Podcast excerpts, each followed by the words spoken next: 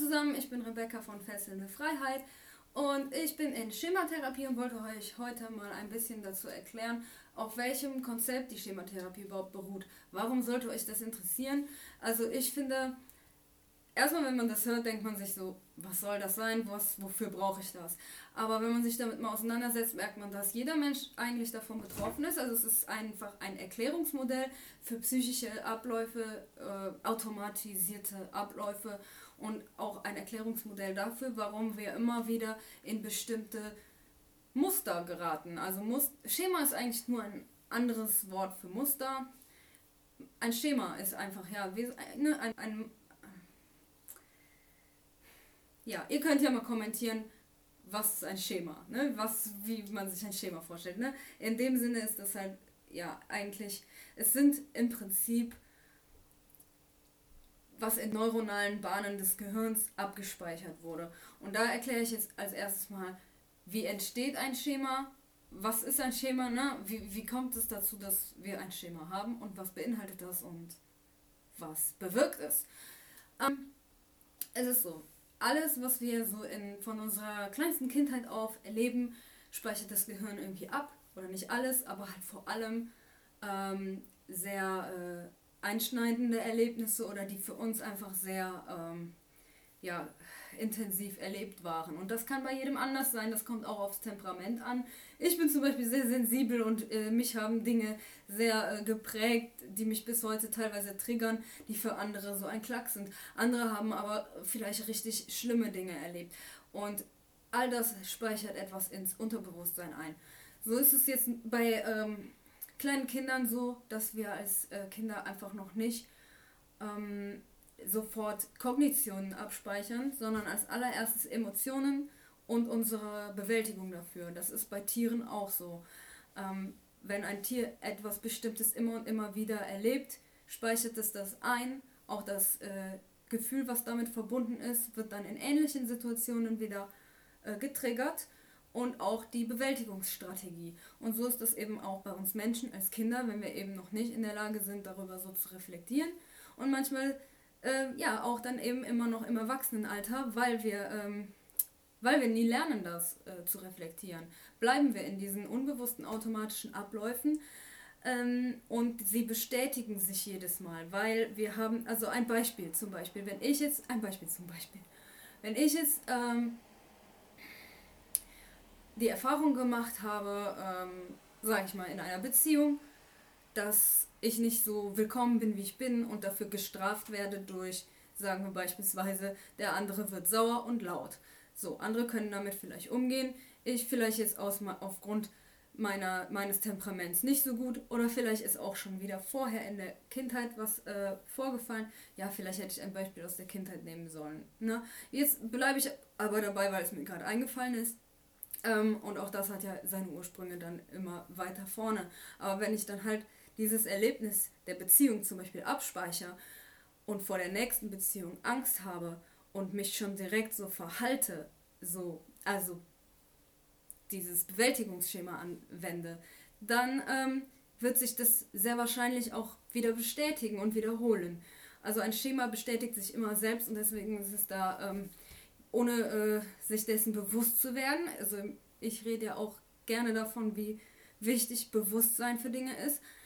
Ähm, dann, äh, ja, jetzt habe ich den Anfang vom Satz vergessen. Ähm, wollen wir einfach mal ähm, anfangen. Also, ich nehme mal hier meine kleine Tafel, die ein bisschen zu klein ist und ich kann auch nichts an die Wand hängen, weil da äh, keine Nägel, diese ist zu hart. Naja, ähm, deswegen hier in der Hand. Mhm ein Schema, ich hoffe, das ist jetzt bei euch richtig rum, beinhaltet Emotionen, könnt ihr das sehen? Kognitionen, wunderschön. Das K und das G, naja. und Verhalten. Beziehungsweise Bewältigung dieser ähm, Dinge. Weil es geht jetzt hier gerade um dysfunktionale Schemata, das sind eben diese, die man dann als negativ be bezeichnen würde, die uns Schwierigkeiten bereiten im späteren Leben. Ähm, und genau. jetzt ist es so, wenn wir etwas Ähnliches wieder erleben, wie das, was sich da abgespeichert haben. Es muss nur so ähnlich aussehen und uns unbewusst erinnern. Wir wissen das, merken das meistens gar nicht, dass uns das jetzt gerade an etwas erinnert aus der Kindheit. Also damit können wir schon mal anfangen.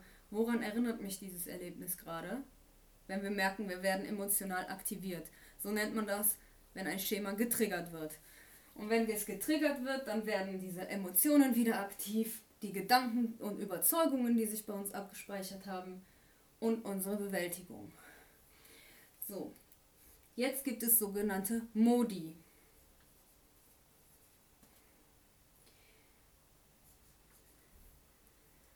Die Emotionen, die wir in so einer Schema-Aktivierung, so heißt das, ähm, haben oder verspüren, die sind in dem Moment unser Kindmodus. Also ihr kennt ja vielleicht den Begriff inneres Kind. Damit ist wirklich die kleine Rebecca gemeint, die halt früher das erlebt und abgespeichert hat. Die bin ich dann in dem Moment wieder. Ich bin dann wieder in diesem Modus, also Modus heißt Zustand, ich fühle wieder so. Ähm, Kognitionen sind meistens ähm, Dinge, die von außen an uns herangetragen wurden, die wir dann abgespeichert haben über diese Situation. Die nennt man Elternmodi. Ähm, die heißen so, das muss nicht bedeuten, dass, ähm, dass das immer Dinge waren, die unsere Eltern mit uns gemacht oder uns gesagt oder uns vorgelebt haben. Meistens äh, sind es die Eltern, weil sie sind halt in den meisten Fällen die prägendsten Personen, aber es kann auch andere Personen oder Schule oder sogar auch die Medien oder was auch immer gewesen sein. Ähm, den Kindmodus erkennen wir an den Emotionen, an den starken Gefühlen, wie zum Beispiel Trauer, Wut, Angst und so weiter. Und äh, den ähm, Elternmodus erkennen wir an ähm, Stimmen, wie so Stimmen im Kopf, die uns sagen, das ist nicht gut. Das, äh, ne, also so Bewertungen. Also Bewertungen sind das vor allem, genau, die das dann bewerten. Ähm, und das Verhalten, das äh, ist dann der Bewältigungsmodus, in dem wir sind.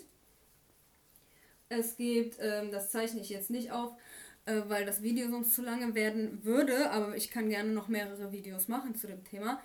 Ähm, vielleicht schaffe ich es noch kurz. Die Bewältigung, ich schreibe jetzt nur mal kurz so. Ähm, da gibt es drei Stile. Einmal ähm, Vermeidung,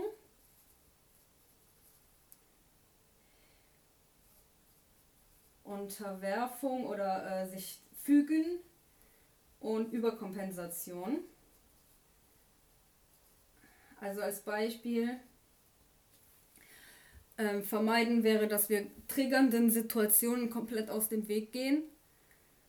Also es sind auch destruktive Bewältigungsschemata jetzt hier, ne? Oder Modi. Unterwerfung bedeutet, dass wir uns dem Schema fügen, dass wir sagen, ja, dann ist es halt so, ich tue nichts dagegen, ich ertrage es, ne? Ähm, und Überkompensation wäre, wenn wir übermäßig stark dagegen ankämpfen oder rebellieren oder verletzend werden oder was auch immer, ne? Also, ähm, ja, das sind diese drei verschiedenen Bewältigungen. Also das ist jetzt erstmal so gesehen, wie entsteht ein Schemata und was beinhaltet das und was bewirkt das. Da ist jetzt noch nicht mit inbegriffen, wie man das dann konstruktiv bewältigen lernen kann. Und äh, man muss dazu sagen, es gibt, also es gibt verschiedene Kindmodi, verschiedene Elternmodi, die kann man nochmal unterteilen. Und es gibt auch noch einen glücklichen Kindmodus und den gesunden Erwachsenenmodus. Und die beiden, die sind ganz wichtig äh, für unser Recovery. Und das passt jetzt leider nicht mehr ins Video, sonst hätte ich die euch auch noch erklärt. Aber ähm, ihr könnt ja mal schreiben, ob ihr mehr Videos dazu sehen wollt und stellt mir vor allem eure Fragen zu den Themen. Weil nur dann kann ich Videos machen, die auch wirklich von euch gesehen werden möchten und euch auch was bringen. Wie wenn ich jetzt überlege, so ja, okay, was mache ich jetzt? Ne? Lieber sagt ihr mir, was, ähm, was euch wichtig wäre, dass ich darauf näher eingehe. Genau. Danke fürs Zusehen. Ich freue mich auf eure Rückmeldungen und Fragen. Ciao.